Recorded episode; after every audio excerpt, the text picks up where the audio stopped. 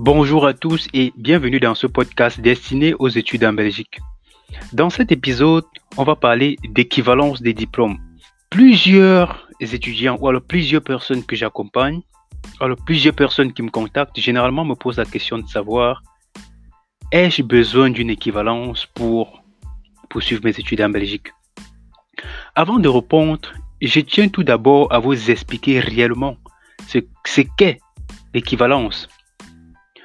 Euh, une équivalence, euh, à mon avis, euh, parce que je ne vais pas dire de bêtises, j'ai pas la définition, je vais dire la définition arrêtée de l'expression, mais à mon humble avis, une équivalence est un document. C'est le document qui détermine le niveau d'études secondaires que tu as entrepris dans ton pays d'origine et qui permet d'accéder à un niveau d'études équivalent dans un établissement d'enseignement euh, supérieur dans la, dans la Fédération Wallonie-Bruxelles. Euh, c'est une procédure préalable et obligatoire à toute inscription dans un établissement d'enseignement euh, supérieur en Belgique, surtout en première année, en deuxième ou en troisième année. Euh, pour résumer ce que je viens de dire, en fait, l'équivalence, en quelque sorte, euh, prend en compte le diplôme que tu as obtenu depuis ton pays d'origine et fait une équivalence de ce diplôme-là qui te donne accès à l'enseignement supérieur en Belgique. J'espère que j'ai essayé de me faire comprendre à ma manière. Euh, je vais sûrement essayer de trouver peut-être la définition comment je vais dire, trouver la définition arrêtée qui va avec euh, l'expression. Mais en gros, c'est ce qu'il faut savoir de l'équivalence. Donc, on fait cette équivalence de ton diplôme pour que tu puisses avoir accès aux études supérieures en Belgique. Euh, est-ce que tu as besoin d'équivalence pour t'inscrire dans le cycle bachelier ou dans le cycle master? Je prends le premier cas. En bachelier, c'est obligatoire. Donc, tu as besoin, ou alors tu auras besoin d'une équivalence de ton diplôme euh, de fin d'études secondaires qui peut être soit un baccalauréat, soit un diplôme d'État. Ça, c'est en fonction de chaque pays. Si tu souhaites venir poursuivre tes études en Belgique, en bachelier, ce qui, euh, ce qui représente le cursus de licence dans certains pays francophones. Et on sait que la licence ou le bachelier s'étend sur trois ans, première, deuxième et troisième année. Si tu viens poursuivre ou si tu souhaites poursuivre tes études en Belgique en première, en deuxième ou en troisième année, tu auras nécessairement besoin d'une équivalence. Sans cette équivalence, il est impossible de s'inscrire euh, dans, dans un établissement d'enseignement supérieur en Belgique pour suivre des cours. Ça, c'est une certitude.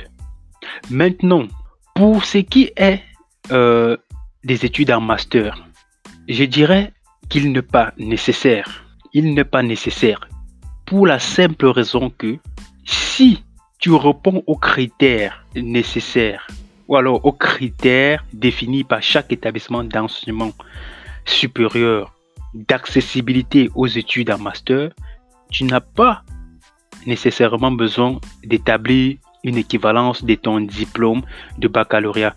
Aussi pour la simple raison que pour avoir accès aux études en master, eux, ils se basent sur ton diplôme de licence ou de bachelier que tu as obtenu depuis ton pays et les deux années de master que tu as effectué dans ton pays. Pourquoi les deux années de master?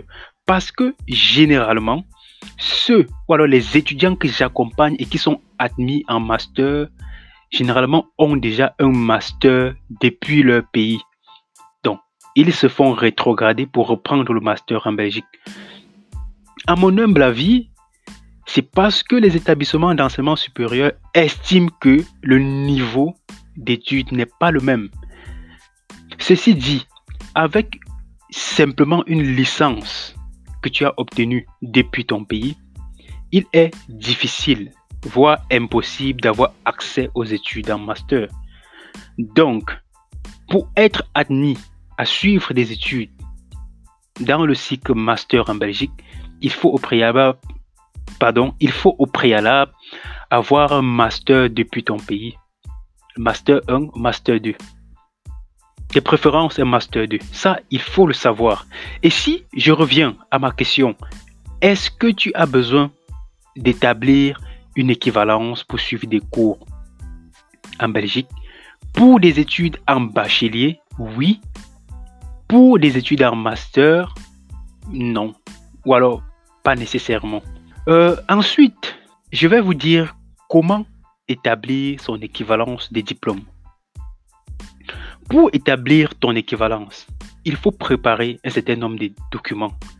Il faut respecter les délais, prévoir le montant qui va avec et surtout éviter des pièges que la plupart des gens commettent non seulement pour avoir une décision d'équivalence qui ne les favorise pas dans la suite de la procédure. Donc, la première question qu'on va se poser, c'est quels sont les documents que tu auras besoin pour établir l'équivalence de ton diplôme de baccalauréat? Euh, le premier document qu'il faut prévoir, c'est ton diplôme de baccalauréat ou ton diplôme d'État ou ton diplôme de fin d'études secondaires, peu importe l'appellation euh, de ce diplôme de ton pays. De toute façon, il faut ce diplôme de baccalauréat et son relevé des notes.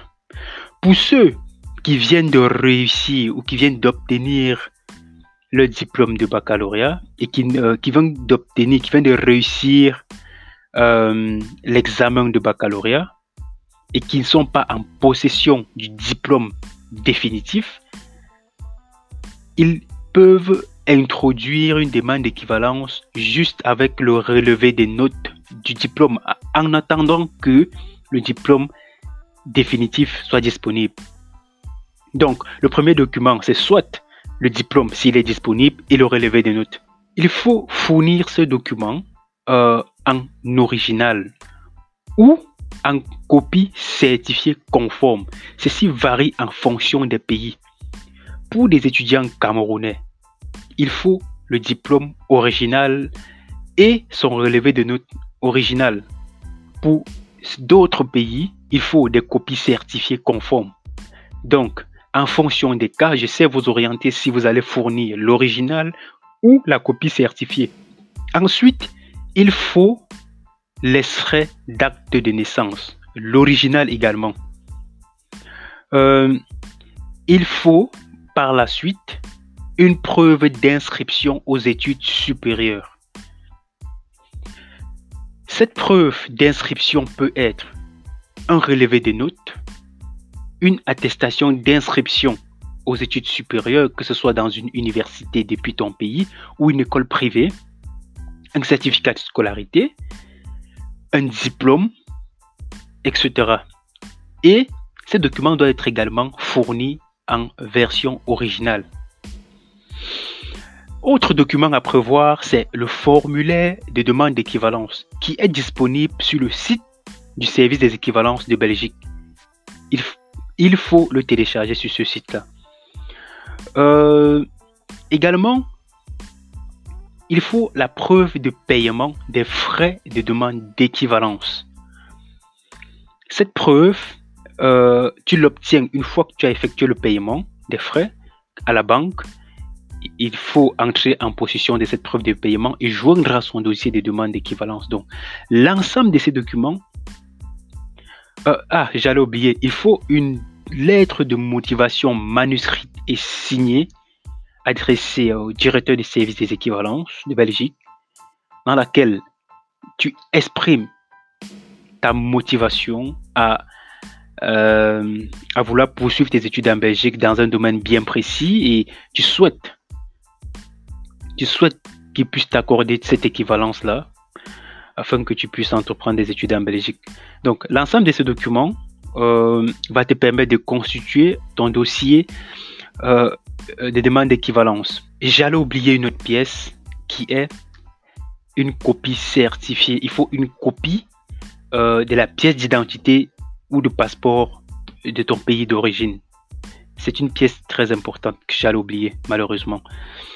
Euh, donc, il faut par la suite légaliser ou authentifier, comme je disais, les documents suivants euh, auprès de l'autorité compétente euh, du pays de résidence. Donc, il y a le formulaire de motivation, la lettre de motivation, la copie de la carte d'identité qui peut se faire dans un poste de police depuis ton pays d'origine également, ou dans un poste diplomatique, ou dans le poste diplomatique de ton pays si tu ne résides pas dans ton pays d'origine, bien évidemment.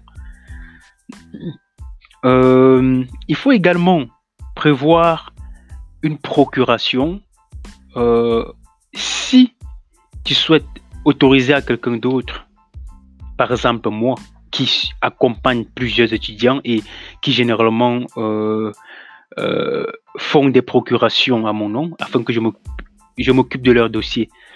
Euh, ceci dit, euh, prévoir l'ensemble de ces documents va te permettre de constituer ton dossier de demande d'équivalence.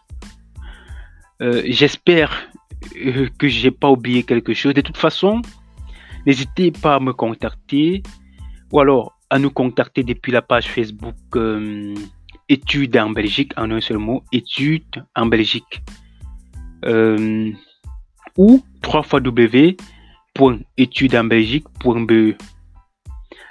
Dans la deuxième partie, je parle des frais à prévoir. Qu'est-ce que vous allez prévoir comme frais et quels sont les délais nécessaires euh, L'établissement de l'équivalence de son baccalauréat euh, nécessite des frais. Euh, s'il faut entrer dans des détails, qui pour moi va rendre ce podcast un peu plus long. Par exemple, les frais d'impression, de légalisation. Je pense que chacun peut se faire une idée depuis son pays. Mais maintenant, je vais vous parler généralement, ou alors, ce qui est plus intéressant sont les frais administratifs qui s'élèvent à 150 euros ou 200 euros en fonction des pays. Donc, il y a des ressortissants d'un pays bien précis qui vont payer 150 euros. La liste se trouve sur le site du service des équivalences. Et n'hésitez pas à euh, euh, me contacter via la page Facebook si vous avez besoin de la liste des pays en fonction, ou alors si vous, si vous souhaitez savoir combien est-ce que vous allez payer pour votre diplôme de baccalauréat. Euh, donc, je disais, les frais administratifs de demande d'équivalence s'élèvent à 150 euros pour certains et à 200 euros pour d'autres. Et à ces frais, bien évidemment, il faut prévoir les frais de légalisation, d'impression, etc.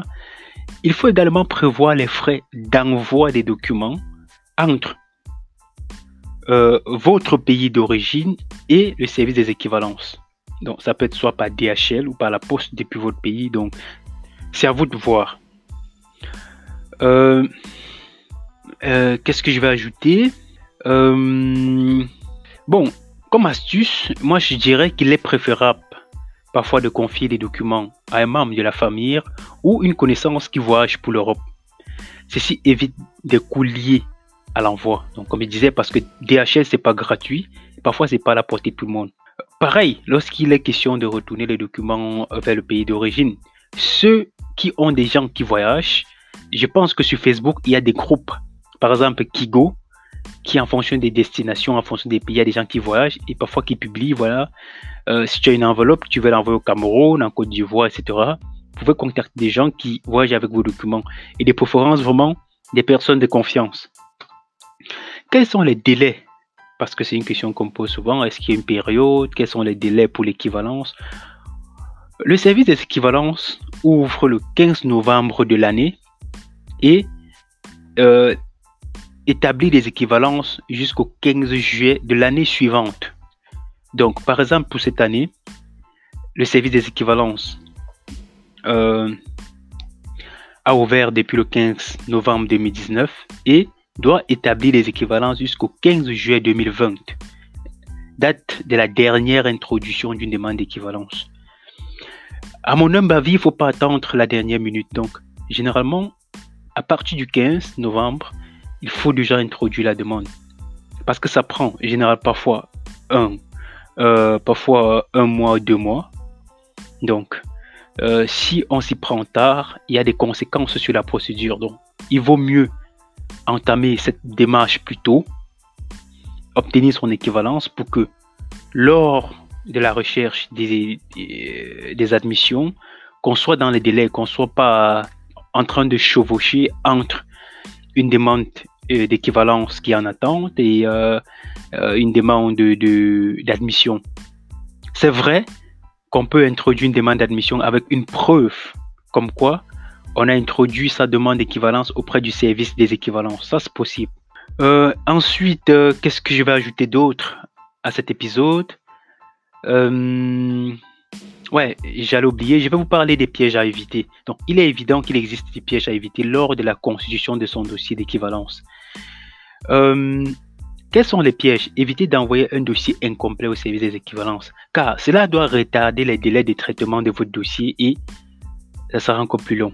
Il faut également éviter de joindre, il faut éviter de joindre plusieurs preuves euh, d'études supérieures, car cela engendre des coûts supplémentaires lorsqu'il faut constituer les, dossiers pour euh, la demande de visa. Donc ça, il faut l'éviter. Il y a la question de savoir est-ce que tu dois confier ton dossier à une tierce personne ou pas? Euh, si vous voulez confier votre dossier à une connaissance, un membre de la famille ou toute autre personne résidant en Belgique, rassurez-vous de connaître parfaitement la personne, puisqu'il s'agit des documents importants. Dans mon cas, parce que c'est la question qui me revient le plus souvent, voilà, je ne te connais pas et il faut que je te confie mes documents. Sachez que cette procédure, euh, j'accompagne des étudiants depuis bientôt 5 ans. Et euh, j'ai une réputation également. Il y a une page Facebook, j'ai ma page personnelle. Et les numéros généralement euh, qui s'affichent sont les numéros que vous savez m'avoir directement. Et donc, du coup, euh, il y a également des témoignages des personnes que vous pouvez contacter. Euh, donc, voilà, euh, en ce qui me concerne, n'hésitez pas si vous souhaitez que je vous accompagne dans l'établissement de votre diplôme de baccalauréat. Et l'avantage de confier votre dossier chez moi, ou alors de me confier votre dossier, je suis de bonne foi. C'est vrai que je ne peux pas faire ma propre propagande, mais je vous le dis, je suis de bonne foi. Et j'essaye d'accompagner au maximum des personnes qui sont euh, vraiment intéressées par, cette procédure. Je suis passé par là, je connais des difficultés et j'ai décidé d'apporter mon expérience aux étudiants qui souhaitent venir poursuivre des études en Belgique. Euh, en me confiant votre dossier, rassurez-vous, moi, euh, j'essaye de faire en sorte que vous ayez une décision qui doit vous avantager dans la procédure lors de la recherche d'école parce que une décision d'équivalence qui n'est pas à votre faveur aura un impact pour la suite. Je prends un exemple. Une équivalence de type cours, par exemple, ne vous donne pas accès aux études à l'université. Et comment faire pour ne pas avoir ce type d'équivalence? Ce sont des questions auxquelles je réponds généralement aux étudiants que j'accompagne. Donc là, je ne veux pas vous, cracher le morceau. Si vous souhaitez être accompagné par un professionnel comme moi, n'hésitez pas à me contacter, à me confier votre dossier et vous ne serez pas dessus. Euh, l'inconvénient de suivre sa propre procédure est que généralement, ça prend plus de temps. Donc, il faut envoyer des dossiers par DHL. Le service des équivalents doit les traiter. Ça va prendre du temps. Parfois, il y a un temps de communication. Euh, au moment de les retourner, il faut les recontacter, ainsi de suite. Et parfois, ça prend du temps et il y a un impact sur les délais. Du moment où tu entres en possession de tes originaux pour constituer tes dossiers pour des demandes d'admission, euh, il se passe que des délais ne corroborent pas et, il y a des sérieuses difficultés en ce moment-là. Voilà, nous sommes arrivés au thème de ce euh, nouvel épisode du podcast. Euh, dans lequel je vous expliquais comment constituer vous-même votre dossier d'équivalence, les pièges à éviter, comment faire pour avoir une équivalence qui vous permet d'obtenir une admission dans une haute école ou dans une université. Euh, et j'ai répondu aux questions, est-ce que vous devez confier votre dossier d'équivalence à une tierce personne ou pas? Euh, Dans le prochain épisode, nous allons parler de demande d'inscription ou de demande d'admission, euh, comment s'y prendre, euh, quels sont les délais, quels sont les coûts et quelles sont les stratégies adoptées pour pouvoir obtenir une, admission auprès d'une université ou d'une haute école en Belgique. Sur ce, n'oubliez pas de vous abonner au podcast et euh, surtout euh, de le partager. Et à très bientôt pour euh, le prochain épisode.